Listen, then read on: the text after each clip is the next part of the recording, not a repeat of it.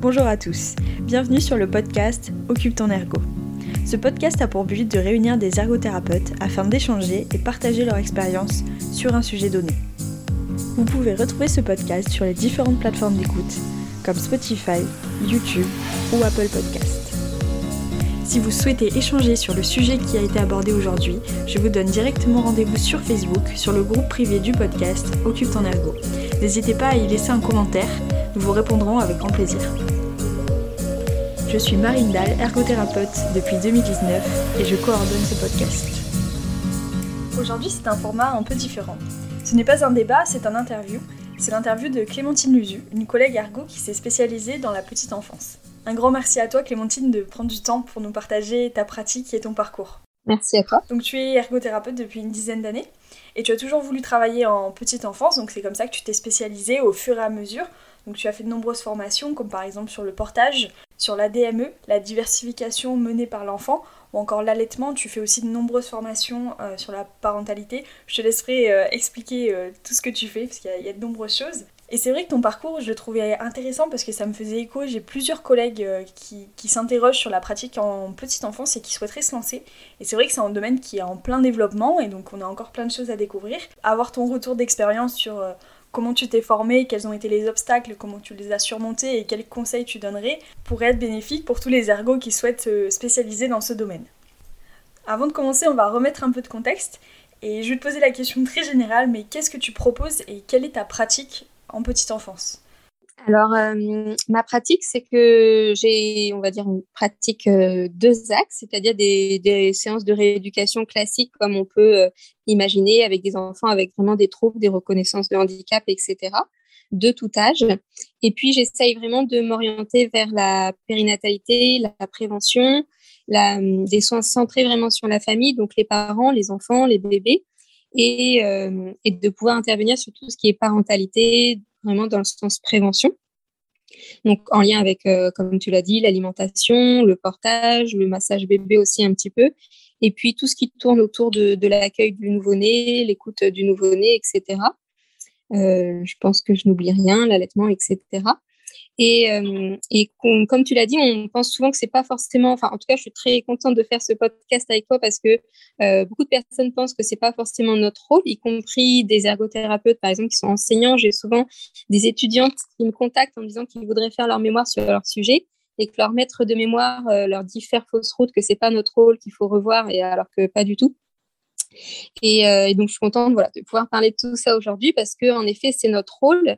Euh, premièrement, parce que justement, c'est de la prévention et que la prévention, c'est le rôle d'absolument tous les professionnels de santé. Ensuite, que les thématiques comme euh, justement le portage, l'allaitement, etc., c'est pas des thématiques qui sont liées à une profession, mais je pense que si on intervient en se basant chacun sur nos modèles de pratique, ben, on reste, on reste dans, ben, dans notre pratique, justement, dans nos champs de compétences, etc. Donc, euh, suivant comment on le fait, eh ben oui, c'est aussi notre, de notre ressort. Et puis, euh, et puis voilà, je crois que j'ai répondu à ta question. C'est parfait. du coup, au niveau de ton parcours, donc, euh, donc avant de te lancer en libéral, dans quel domaine tu as travaillé au début, après ton diplôme, et quand est-ce que tu as commencé à travailler en pédiatrie? Ouais. Alors, pas tout de suite les premiers mois parce que, enfin, si j'ai trouvé des remplacements mi-adulte, mi-pédiatrie déjà dans des centres de jour pour enfants. Et mon choix était vraiment déjà tout de suite de trouver un poste qui soit pas euh, que forcément 100% euh, handicap, entre guillemets. Et euh, donc, j'ai mis un an avant de le trouver et j'ai trouvé un poste dans une crèche, donc un an après mon diplôme d'État. Euh, une crèche euh, qui accueillait 30% d'enfants en situation de handicap et dont le projet était vraiment euh, l'inclusion. Donc forcément, c'était des enfants avec du polyhandicap ou de la paralysie cérébrale, donc on était très dans le handicap. Mais en même temps, il y avait ce côté inclusion où on travaillait vraiment avec tous les enfants, etc. Donc ça, c'était hyper riche pour moi. j'ai fait un premier DU sur la paralysie cérébrale, donc pour le coup très neuromoteur. Et puis, j'ai travaillé en tout trois ans. C'était un mi-temps, donc mi-temps aussi en CESA d'handicap moteur. Et après, euh, quelques années après, enfin, bref, après, il y a eu euh, un flou artistique, on va dire, où j'ai dû déménager et puis j'ai pas retrouvé euh, de poste qui me convenait. Donc, c'est là que j'ai décidé de m'installer en libéral. Au début, un petit peu à contre-cœur parce que j'adorais le travail d'équipe. Et j'ai pas intégré un cabinet qui existait parce qu'il n'y en avait pas par chez moi, donc j'ai tout créé. Et, et, puis finalement, ça me plaît énormément. Déjà, petite parenthèse par rapport à ma vie de famille, je trouve que c'est quand même très pratique, même s'il y a une grosse charge mentale, il y a quand même une grande liberté. Et puis mmh. surtout, il y a une grande liberté de faire les formations qu'on veut. Donc j'ai pu justement euh, ben, faire ce qui me paraissait juste par rapport à mes convictions, l'orientation que je voulais donner à ma carrière, etc. Donc des formations qui sont pas forcément spécifiques au métier d'ergothérapeute. Donc comme on l'a dit, euh, monitrice de portage, massage bébé, euh, DME. Euh, et puis j'ai continué parallèlement, c'est important de continuer à se former donc euh, à des formations plus spécifiques à l'ergo, donc les troubles de l'oralité et les trois niveaux en intégration neurosensorielle. Et là, j'ai fait cette année le DU, soit centré sur le nouveau-né euh, et allaitement maternel. Enfin, centré sur le, nouveau-né et sa famille, extrêmement important comme, euh, comme détail, et allaitement maternel. Ok. Donc en fait, le libéral t'a permis aussi de choisir, comme tu disais, tes formations et de l'axer sur ce que tu voulais. Et c'est là que tu as eu cette opportunité vraiment de te spécialiser. Exactement. Déjà, euh, donc au début de ton parcours, d'avoir trouvé un poste en crèche, euh, c'est quand même euh, formidable parce que c'est rare, euh, si je me trompe pas. Parce qu'en plus, c'était en milieu ordinaire. Oui, enfin après c'était c'était une crèche ordinaire, mais c'était rattaché quand même à, une association dont le projet c'était l'accueil justement de l'enfant en situation de handicap, mais c'était une crèche ordinaire de la ville de Paris. Et ils cherchaient un ergothérapeute ou c'est toi qui allais démarcher? Non, non, ils cherchaient un ergothérapeute et on était deux. J'avais une collègue à temps plein et moi à mi-temps. Et nous, on était salariés parce que comme on n'est pas remboursé par la sécurité sociale, on était obligé d'être salariés, enfin obligé, voilà, pour que ça soit accessible aux parents et que ça leur soit gratuit. Et sinon, adossé à l'association, il y avait un cabinet euh, libéral euh, avec kiné, orthophoniste. Et donc, eux, c'était euh, le statut classique. Ils étaient, euh, enfin voilà, c'était sur ordonnance, comment dire, sur voilà, les remboursements sécurité sociale pour les enfants. Quoi. Donc, ils intervenaient en libéral. Ouais, voilà. Ouais. Et par rapport du coup au, fait que tu sois, aies commencé à faire du libéral, est-ce que tu as appréhendé de te lancer en libéral? Je sais que ça, ça peut arriver pour certaines personnes. Est-ce que tu as hésité au début? Alors moi, pas, du tout, si ce n'est, enfin la seule hésitation que j'avais, c'est est-ce que ça va me plaire par rapport à ce côté d'être seule et de ne pas avoir le travail d'équipe? Euh, c'était vraiment la seule hésitation. Après, sinon, sur tout le reste, euh, l'administratif, le défi que ça peut représenter, le fait de créer, etc., pas du tout. Parce que de toute manière, j'étais en, en CDI à côté, donc j'ai fait les choses vraiment au fur et à mesure, sans pression. Euh, voilà. C'est-à-dire que tu avais un emploi en salarié et petit à petit, tu as construit ton cabinet, donc euh, le soir en rentrant du travail. Euh. C'est ça, exactement. Et puis après, j'ai d'abord démissionné d'un mi-temps et puis euh, après, j'ai complètement démissionné. Mais entre-temps, j'étais enceinte quand j'ai créé le cabinet. Donc, le début a été un petit peu quand même compliqué par rapport à ça, mais j'avais une super remplaçante qui m'a remplacée trois fois pour mes deux grossesses et un autre arrêt. Donc, voilà, si elle passe par là, je lui fais un coucou. Super. Et donc, du coup, lorsque tu as monté ton cabinet, tu as directement pratiqué en petite enfance ou euh, ça s'est fait petit à petit? Ça s'est fait vraiment petit à petit parce que euh, au début, vraiment, les professionnels, ils connaissaient déjà pas du tout l'ergo. Euh, vu qu'il n'y en avait pas dans le secteur et que c'était pas, euh, il n'y avait pas de besoin. Je pense que j'ai des collègues qui s'installent, il y a déjà un besoin, ils sont attendus et on leur dit ah bah super, il n'y avait pas d'ergo, euh, génial. Moi, personne me connaissait, donc j'ai vraiment dû, enfin personne connaissait notre, notre profession, j'ai vraiment dû démarcher tout le monde. Tu as démarché qui par exemple? Ben vraiment les, les médecins traitants, les orthophonistes principalement en fait au début. Et, euh, et vraiment, les premiers patients qui me sont arrivés spontanément, c'était des demandes euh, des collèges, beaucoup, euh, par rapport à des difficultés au niveau graphisme, etc.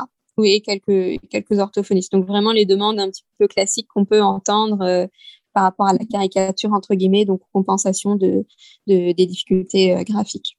Du coup, c'est en construisant un petit peu un réseau et en te faisant connaître que tu as permis aux personnes de, savoir que tu proposais des formations pour la petite enfance Oui.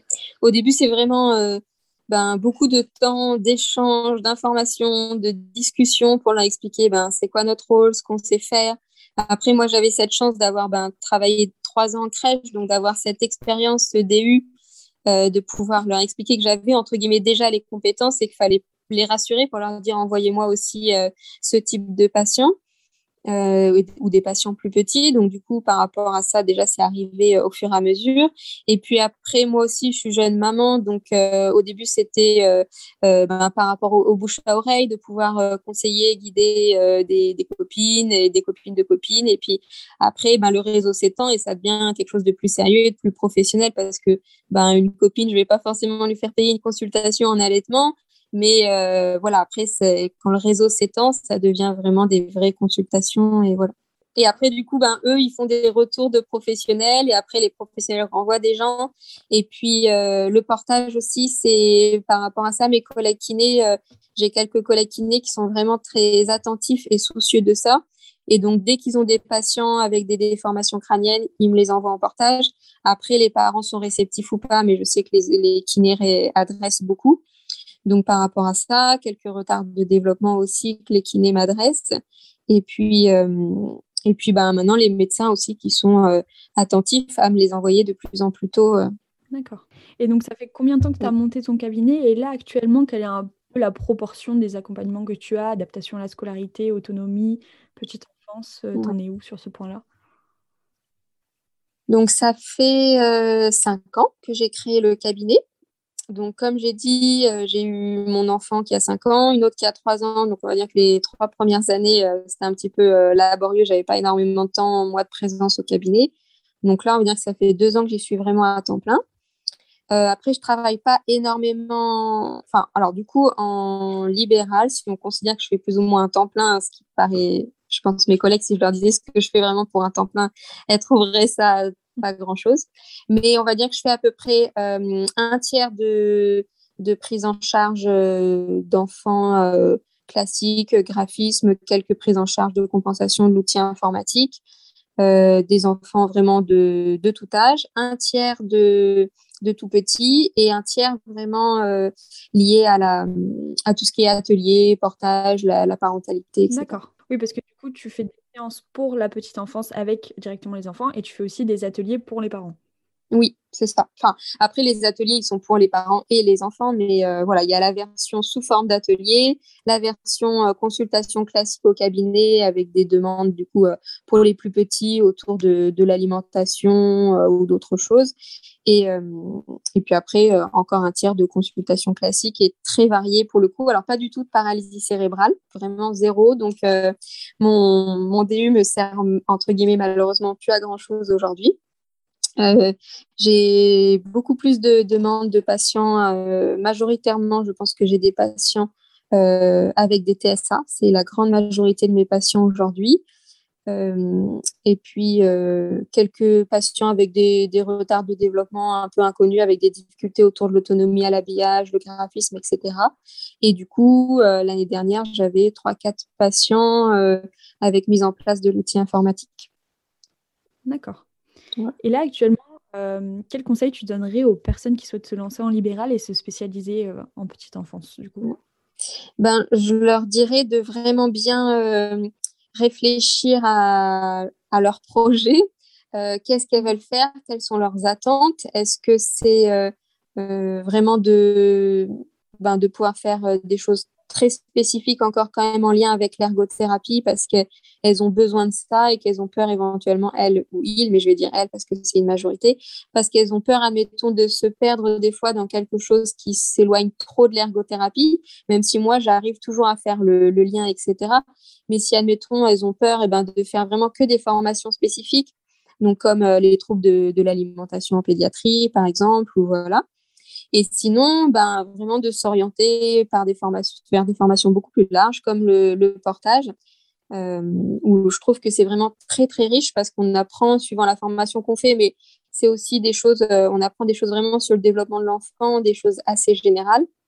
Et c'est vraiment un outil euh, super pour soutenir le, le développement sensorimoteur de l'enfant. Ça fait beaucoup de liens avec notre rôle au niveau intégration neurosensorielle, Enfin, vraiment, si le domaine de la prévention intéresse euh, les ergothérapeutes en petite enfance, je trouve que le portage, c'est vraiment très intéressant. Euh, voilà. Après, sinon, comme autre conseil, ben, beaucoup de lectures, mais, mais d'essayer de trier les, lectures. Alors, on a dit en aparté entre nous que je mettrai, je donnerai des références. voilà, là, je vais peut-être essayer de trouver quelques idées en tête, mais sinon, de toute manière, on les mettra dans le descriptif.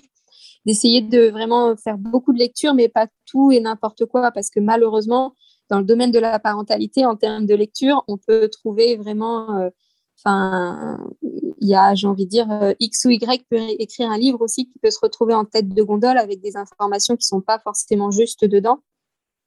Donc, c'est important de, ben, de rester le plus EBP possible et donc de, de prendre des bonnes lectures, entre guillemets. EBP, c'est Evidence-Based Practice, donc tout ce qui est recherche scientifique. Euh, est-ce que tu as pu lire de la recherche scientifique sur ça en français ou est-ce que c'était principalement en anglais?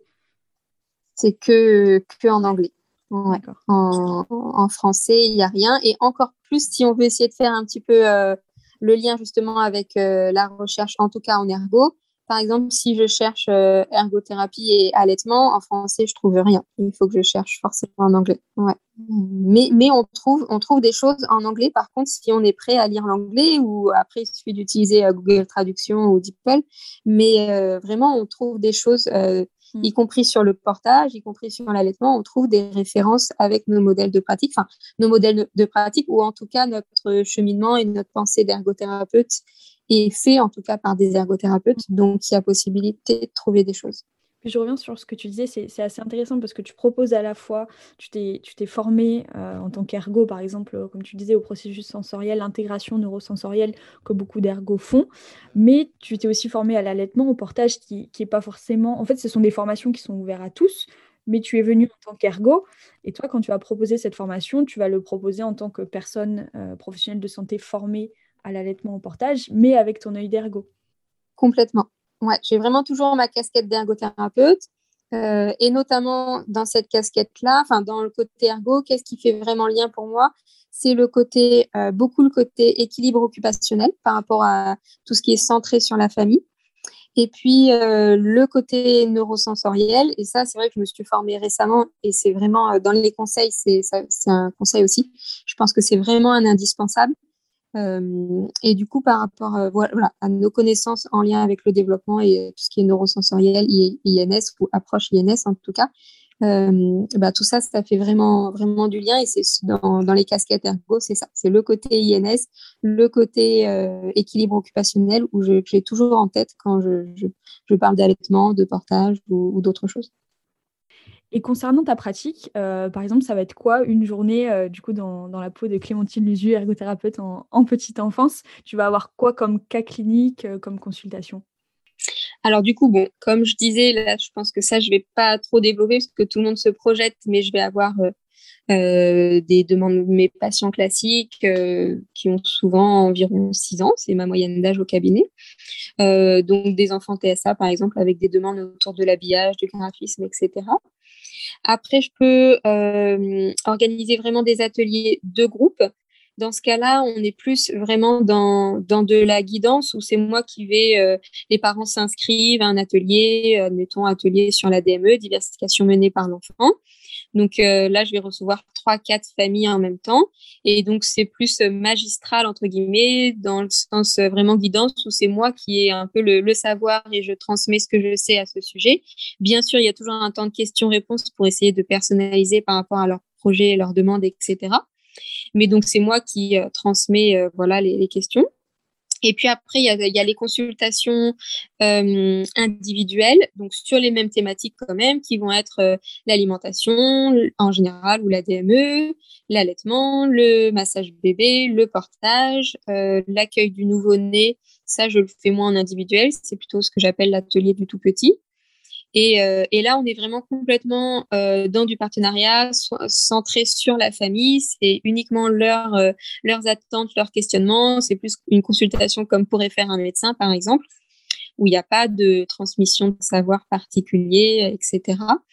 Et, et ça peut être, par exemple, si je prends l'exemple du portage, ça peut être aussi bien une famille qui a envie de porter et tout se passe bien et ils veulent juste apprendre à porter pour le plaisir.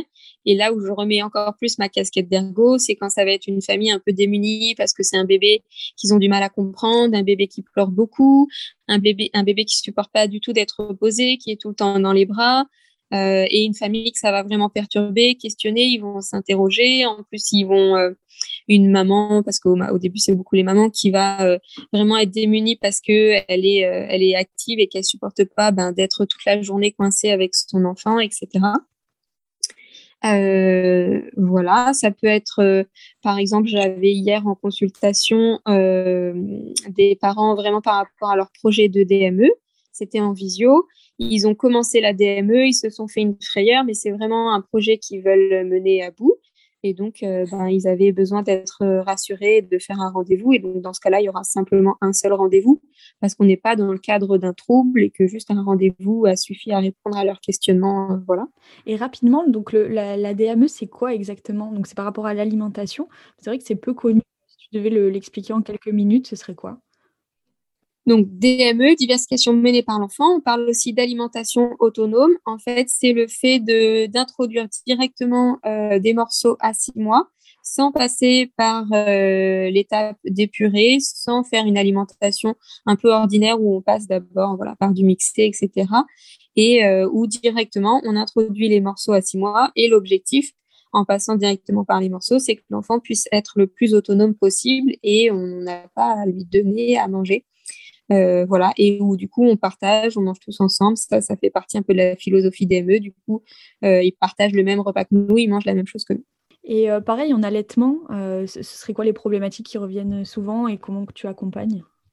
Alors, en allaitement, pour le moment, moi, c'est surtout, alors soit c'est des consultations vraiment pas spécialement allaitement, mais troubles de l'alimentation et c'est aussi des mamans qui allaitent. Et du coup, ben, c'était important pour moi d'être formée spécifiquement à l'allaitement et de bien connaître l'allaitement pour les enfants que j'accompagne par rapport aux troubles de l'alimentation. Ou alors des mamans qui ont plutôt des questions pour se préparer en projet à l'allaitement, où il n'y a pas de, de difficulté encore, parce que c'est vraiment juste s'informer pour leur projet. Euh, et, quelquefois, ça m'est arrivé aussi des difficultés euh, par rapport à ce qu'on appelle la conduite de l'allaitement, quelques difficultés de succion, de positionnement, etc. Euh, voilà, par rapport à ça, on est aussi vraiment complètement dans la prévention. J'en avais parlé il n'y a pas très longtemps sur mon compte Instagram, je crois, puisque ben, si on s'informe sur de manière vraiment OBP en plus à l'allaitement, il y a vraiment des bénéfices. Alors, il ne s'agit pas de, de comment dire de de critiquer euh, ou de mettre sur un piédestal l'allaitement euh, versus euh, le biberon. Mais en tout cas, c'est important quand même de savoir que l'allaitement a vraiment des réels bénéfices sur le développement moteur et cognitif de l'enfant. donc, de, de, bah, voilà, à ce niveau-là, de savoir pourquoi on promeut l'allaitement en tout cas. Et par rapport au choix des contenants, etc., euh, par rapport aux alternatives quand euh, il y a la reprise du travail ou en tout cas besoin de faire garder son enfant, etc. Et je voulais revenir aussi, tu en, as un petit peu parlé, donc tu fais aussi des, webinaires euh, de guidance parentale et aussi de soutien des co-occupations pour les parents, si je ne me trompe pas. Oui, le webinaire est pour les professionnels. Et là, c'est, enfin, quand on lit, c'est full ergo quand on voit co-occupation. Tu parles de quoi dans ton webinaire et tu t'inspires de quels écrits? C'est vraiment pour le coup, parce que je propose en effet d'autres webinaires sur euh, la DME ou le portage euh, et les soins de développement et la science, mais euh, là, c'est accessible à tous les professionnels. Mais là, en effet, comme tu l'as très bien souligné, comme je parle du soutien des cooccupations, c'est un webinaire réservé aux ergothérapeutes. ben, L'idée, c'est de de comprendre un petit peu. Donc, c'est un format webinaire. Donc là, maintenant, je propose la version trois jours. Mais sur le format euh, webinaire, en deux heures, c'est difficile de rentrer euh, en profondeur dans les choses. Donc, c'est un petit peu d'éclaircir euh, notre rôle dans ce domaine-là, notre en quoi ça fait partie de notre champ de compétences, de comprendre comment on peut soutenir les parents et soutenir les co-occupations, sur quoi on va se baser. Euh, donc notamment le lien avec euh, l'INS. Et puis, c'est important pour moi aussi par rapport à ça de très bien connaître la théorie de l'attachement. Alors, je ne vais pas faire le webinaire euh, là pendant, le podcast, mais du coup, quand on s'intéresse à la théorie de l'attachement, on voit que ça a énormément de liens aussi avec, bah, une fois de plus, l'INS, notre rôle, etc., l'équilibre occupationnel, tout ça, la prévention. Et donc, ça parle de tout ça. Et puis, ça parle euh, de l'OPC, Occupational Performance Coaching, donc un de nos modèles, euh, sur euh, comment on peut intervenir auprès des parents en étant uniquement dans du coaching ou de la guidance ou du partenariat. Voilà, c'est pas exactement la même chose, mais c'est difficile aussi là de détailler maintenant, mais en tout cas d'être uniquement dans du coaching, c'est-à-dire qu'on n'intervient pas sur l'enfant, c'est pas de la rééducation classique, mais on intervient vraiment avec le parent en étant centré sur la famille, voilà. Donc ça aborde tout ça en deux heures. Et après, du coup, la version trois jours, c'est la même chose, mais en beaucoup, beaucoup plus approfondi, forcément, avec beaucoup plus de mise en situation. Enfin, c'est deux jours, parce qu'il y a une troisième journée euh, optionnelle euh, voilà, par rapport à d'autres thématiques. Mais... Quand, tu, parles, ce qui ressort, c'est euh, c'est vraiment la diversité des, des, formations que tu as pu bénéficier. Elle t'apporte vraiment un regard global, et on a l'impression qu'au final, tu es toujours dans la prévention, toujours dans le même axe, en fait, et que tu tires des informations un petit peu partout pour accompagner les personnes tu proposes aussi des accompagnements massage bébé. Euh, est-ce que tu peux nous en dire plus? Oui, euh, c'est pas. Bah, j'ai moins de demandes. Euh, c'est quelque chose que je propose moins, mais c'est vrai que c'est quelque chose que je peux. donc, soit c'est des familles qui viennent directement me demander pareil parce qu'ils ont des, des envies de pratiquer le massage d'un point de vue plus plaisir, pour eux, ça va être, eux, ils vont avoir des attentes de loisirs. Moi, derrière ça, je sais qu'il y a un intérêt euh, à proposer des massages bébés au niveau proprioceptif, que c'est très intéressant, etc., au niveau du lien d'attachement. Donc, euh, je sais qu'il y a des réels, euh, des réels bénéfices. Donc, voilà. Je le propose, moi, moins spontanément avec ma casquette d'ergo. En tout cas, je m'assure justement qu'on soit bien, que ça réponde bien, à, que ça soit une solution envisageable euh, pour les parents. Parce que ben, c'est quand même un petit peu contraignant, c'est un engagement, parce que l'idéal, c'est que ça soit routinier, etc. Il faut ben, mémoriser un petit peu. Enfin, en tout cas, euh, masser quelqu'un, c'est pas quelque chose, même son propre enfant, c'est pas quelque chose que tout le monde a envie de faire, c'est pas quelque chose de spontané.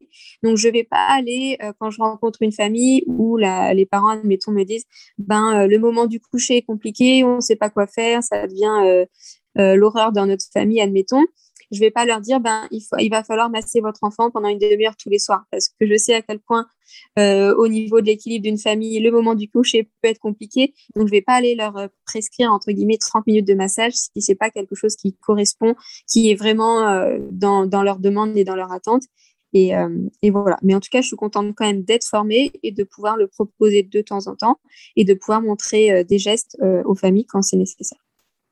Et donc, tu proposes euh, ce webinaire qui est centré pour euh, les ergothérapeutes, mais tu en fais aussi d'autres et tu as d'autres interventions autour de d'autres professionnels? Du coup, j'ai d'autres webinaires, comme je disais, euh, qui sont ben, de, liées au portage ou à la DME. Donc, ce pas des formations qui sont spécifiques aux ergothérapeutes, donc c'est assez accessible à tous. Et c'était assez important pour moi parce que euh, c'est, dans en tout cas, dans mon objectif de proposer ces webinaires et aussi d'avoir ce compte Instagram, c'est vraiment d'être dans la pluridisciplinarité parce que je pense que euh, pour se faire connaître, euh, parce que c'est compliqué pour nous ergothérapeutes, ben c'est euh, c'est aussi travailler encore plus en équipe et et de pouvoir informer aussi les collègues de la, petite enfance et pas que les, métiers de la rééducation, mais aussi les sages-femmes, les éducatrices de jeunes enfants, les infirmières puricultrices, tous ces professionnels-là de notre travail et donc de leur montrer qu'on a des connaissances et un savoir et de partager ces connaissances-là avec eux sous forme de webinaires ou d'interventions ou de formations comme je propose du coup en crèche, etc.